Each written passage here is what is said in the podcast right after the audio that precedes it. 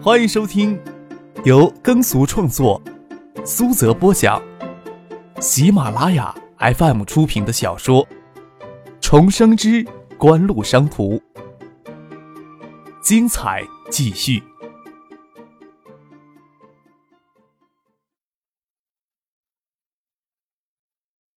第七百五十四集。边上那个五十多岁的妇女却主动给张克介绍起情况来，叹了一口气，说道：“哎，老李有个女的想不开喝农药了，小两口都是街道五金厂的职工，上半年都下了岗，每个月领一百多块钱的生活费，还带个孩子，很长时间都没有吃肉了。今天下午那个女的领着孩子去菜市场买菜，孩子馋荤，赖在肉摊前死活不肯走。女孩摸着口袋里还有一块钱，就想着买一块钱的肉回去给孩子煮着吃。”这年头谁还只带一块钱上街买肉呀？卖肉的不愿意搭理他，好像也说了一些很多难听的话，也不知道肉到底买没买成。回来想不开就喝农药了。肉买回来了。有个皮肤黝黑的中年汉子走了过来，补充说道：“晚上呀，将红烧肉给孩子煮了吃了，等孩子睡着了才喝了农药。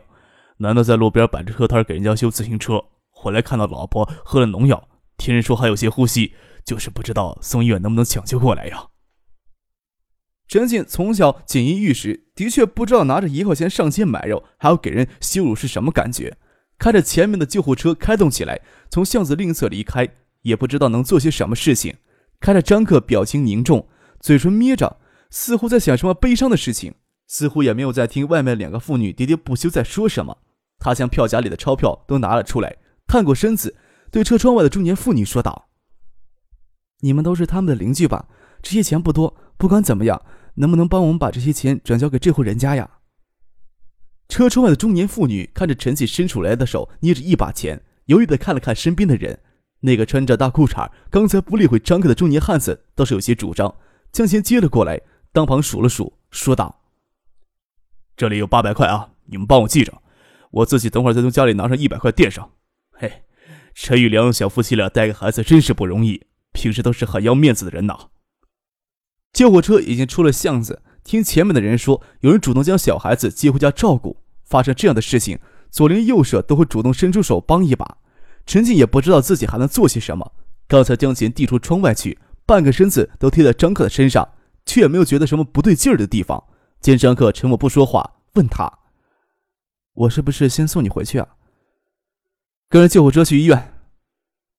张克说道：“见陈静脸上还有些疑惑，解释道：‘家里连买肉吃的钱都没有，也应该交不起住院费吧？咱们跟过去看看。’”张克虽说零一年下半年之后在管家下租房子住了一年，却没有见过这对夫妇。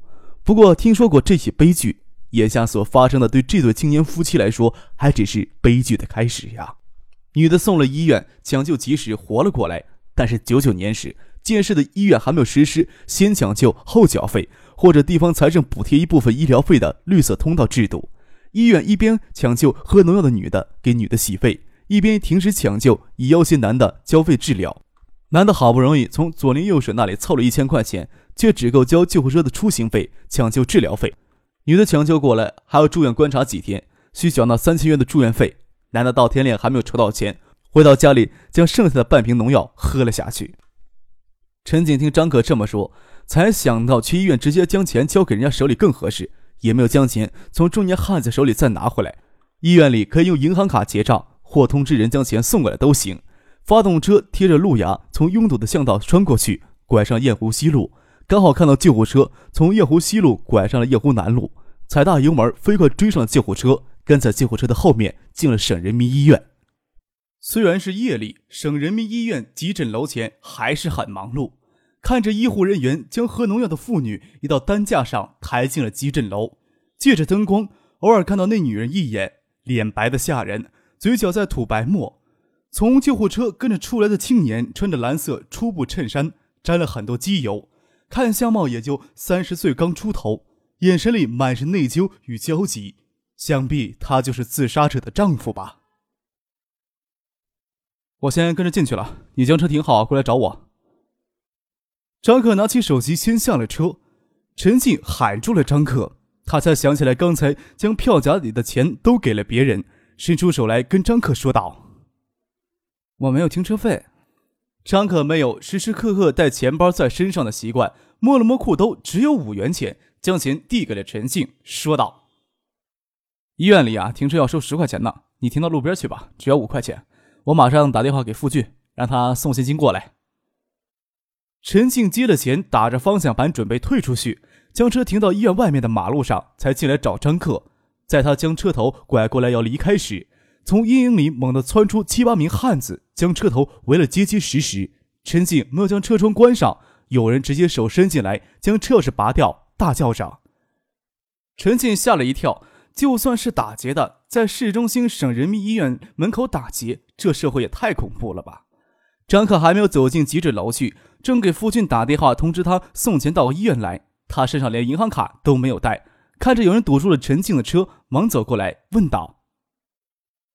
什么事儿啊？你们想做什么呢？为什么拦了你们？你们心里清楚。先下车来说话。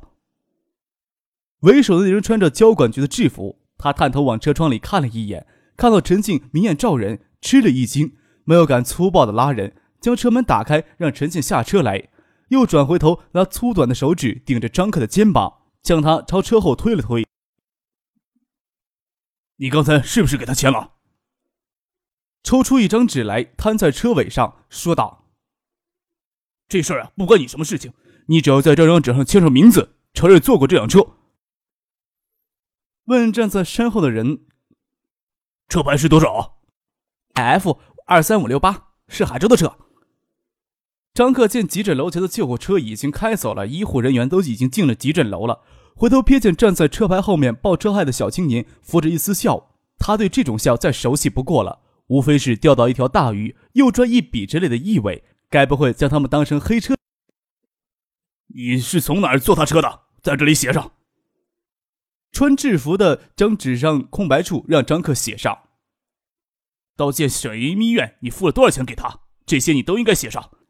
市里多部门针对机动车非法运营展开打黑车专项行动，你坐黑车是不应该了，这时候得配合我们行动。你们是不是误会了呀？陈静这才听明白是怎么一回事，走过来解释道：“你看我哪像是开车载客的呀？三合夜里出来逛小姐，比你穿的要性感多了，脸劲也不见得比你差。”穿制服的咧嘴笑了笑，语气轻浮的说道：“你告诉我，你身上哪里不像开黑车的？”回头招了招手，从后面人手里拿过一只照相机，说道。你们交易付钱的过程，我们都拍下来了，这叫保留证据。你想抵赖都没有门准备好罚款吧。我跟他是朋友，我怎么可能会收他的钱呢？我拿他的钱是准备将车停到外面去交停车费呢。陈静解释道：“你认你这话谁会相信呀？”穿制服的咧嘴不屑的盯着陈静看，拿出一本收据模样小本子，拿笔在外面飞快的写着，撕下一张塞到陈静手里。我不管你是不是专门开黑车的，但是开一次就不行，让我眼睛看到更不行。你准备好三万块去这个地方交罚款拿车吧。有什么意见也请你去这个地方说理去，我们也不是不让你说理。陈庆意识到车上挂的海州车牌让眼前这伙人有恃无恐。再说医院门口还停着那么辆三轮带揽客，也没去见惯这些人。秀才遇到兵，有理说不清，不能吃眼前亏，也不跟这些人纠缠。说道：“好吧，你们将车拖走就是了。”我总会找到说理的地方的。我可以将我私人物品从车上拿下来吧。弯腰将车上的私人物品拿出来，车子给他们拖过去就拖过去了，又不怕他们吃下去。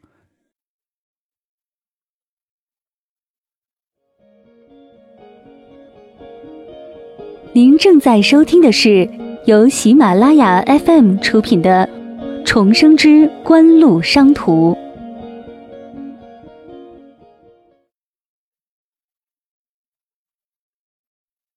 张克看着眼前这几名交管部门工作人员的嘴脸，心里厌恶的很。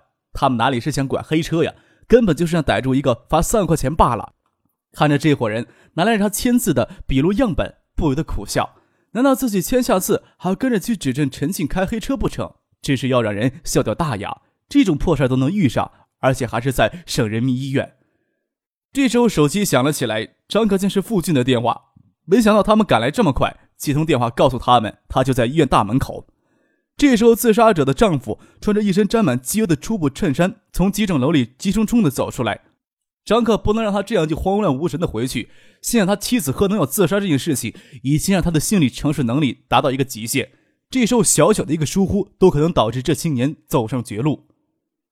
喂，张克朝那青年大声招呼，那青年没有回应。他也不认为医院急诊楼前谁会认识他，机械朝医院门口停着的三轮车走去。张克转身小去追过去，将自杀的丈夫拦下来，却不料那个穿制服的人一把抓住他的衣服。你得签了字，承认了付钱，坐了他的车才能走。你有义务配合我们执法。那人动作粗鲁，张克冷不防的衬衫袖子口给遮断两粒扣子，看着自杀者的丈夫坐上了三轮，自己又给扯在这里脱不开身，回头瞪了穿制服的一眼，眼神冷冷的看着他拽着自己的衣服。你他妈放不放手啊？看着自杀者往别人的三轮就要从自己身边开过去，张可也管不了太多，一脚蹬在穿制服的大腿根上，将他一脚蹬坐在地上，跑过去将三轮截下来，对自杀者的丈夫说道：“你等一会儿，我有事情要跟你说。”守在人民医院门口打黑车交管局临时工作人员见头给对方一脚踹倒，围过来要抓住张克暴揍一顿，这时候却冲过来一辆黑色奔驰，一辆黑色别克商务，车子没有减速就跳下来四个人。父亲一把抓住已经揪住张克衣领的小青年的脖子，用力一掐，逼得他先松手，抓开张克的手，又用力的将他甩到一边，这才问张克发生了什么事情。张可没有时间跟父亲解释发生了什么事情，对自杀者的丈夫说道：“我们刚刚开车经过管家巷，知道你爱人身上发生的事情以及你家里的困难，所以想尽一些微薄之力，希望你别拒绝。”那青年虽然伤心欲绝，心里又满是对妻子的愧疚。还是给医院大门口发生的一幕吓了一跳，冲上去来抓住眼前这青年要打的七八个人，给后面两部车跳下来四个人很快制服了。那个穿制服踉跄站起来，大声嚷嚷呀，要叫医院保安，要报警。这边却走过来一个，卡住了穿制服人的脸颊，掏出个小本本晃了晃，让制服的人收住了声音。张克不想在医院大门口给人围观，从父亲那里接过了钱，他与陈信陪同自杀者的丈夫回到了急诊楼，先交费。将医院门口这摊子破事儿交给傅俊去处理。刚走进了急诊楼大楼，站在导医台前正给患儿量体温的护士看到自杀者的丈夫在张可与陈信的陪同下走回来，忙唤住了他。哎，不是让你回去筹医药费吗？你要筹不到钱的话，这边的抢救也停下来了。我们医院呀，也不是慈善机构。哎，你怎么还往里走呢？这种论调听得张可一肚子怒火，他也不是能跟这种小人物计较什么。陈静回头看了那护士一眼，他连回头看一眼都懒得看。那名护士却不依不饶的从导医台后面追过来。张可站住，问道：“要多少钱才让你们觉得一条人命值得救呀？”护士这才知道张可与陈静是跟着自杀者丈夫进来的。看着张可手里一叠钱，没有说什么，就走回了导医台。张可他们径直走向了缴费处，先将医药费垫足了，再到抢救室外陪同自杀者的丈夫等待抢救结果。不知道谁认出了张克，张克与陈静在抢救室前坐了片刻，省人民医院的院长葛明俊就跑了过来。去年十一月，张克与翟丹青被唐忠等人刺伤，就是紧急送了省人民医院治疗。葛明俊现在都不清楚张克具体是什么身份，心想既然那省委常委金国海与省卫生厅厅长丁小伟如此紧张他被刺的情景，指不定是哪个中央领导在借读书的子女。葛明俊穿着白大褂。正好省卫生厅陈副厅长的老丈人住院生病，陈副厅长与爱人过来探望老丈人。他夜里正好有空，就到医院里来跑一下。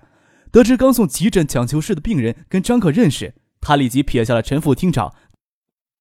他走过来跟张克寒暄片刻，将参加救助的主治医生叫出来询问抢救情况，又指示加派抢救人手，等确认自杀者的情况稳定下来，才小心翼翼地问张克跟抢救室里的自杀青年妇女。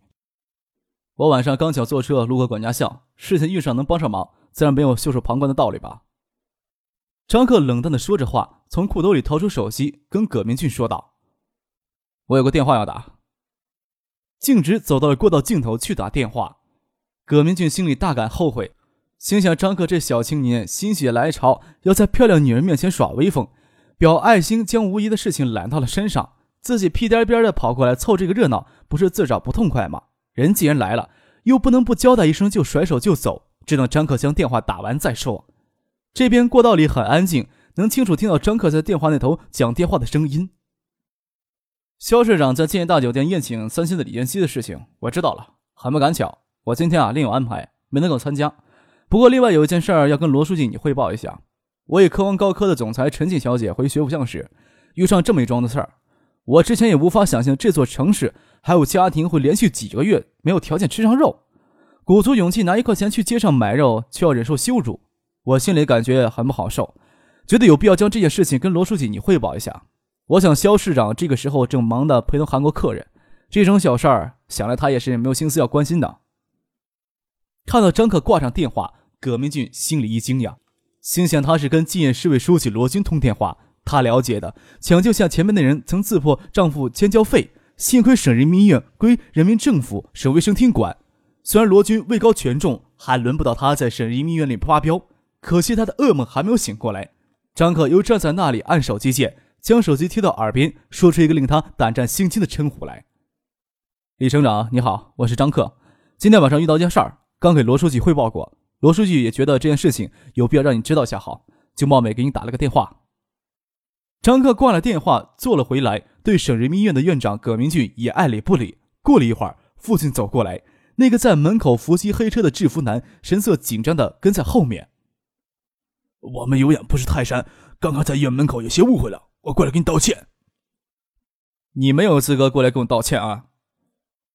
张克手一挥，打断了制服男，声音冰冷而严厉的说道：“你不是要我承认坐了黑车吗？你将笔录拿过来，我在上面签字，你们将车拖走。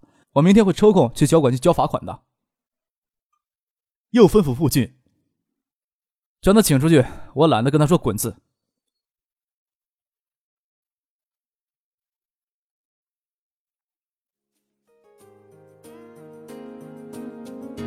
听众朋友，本集播讲完毕，感谢您的收听。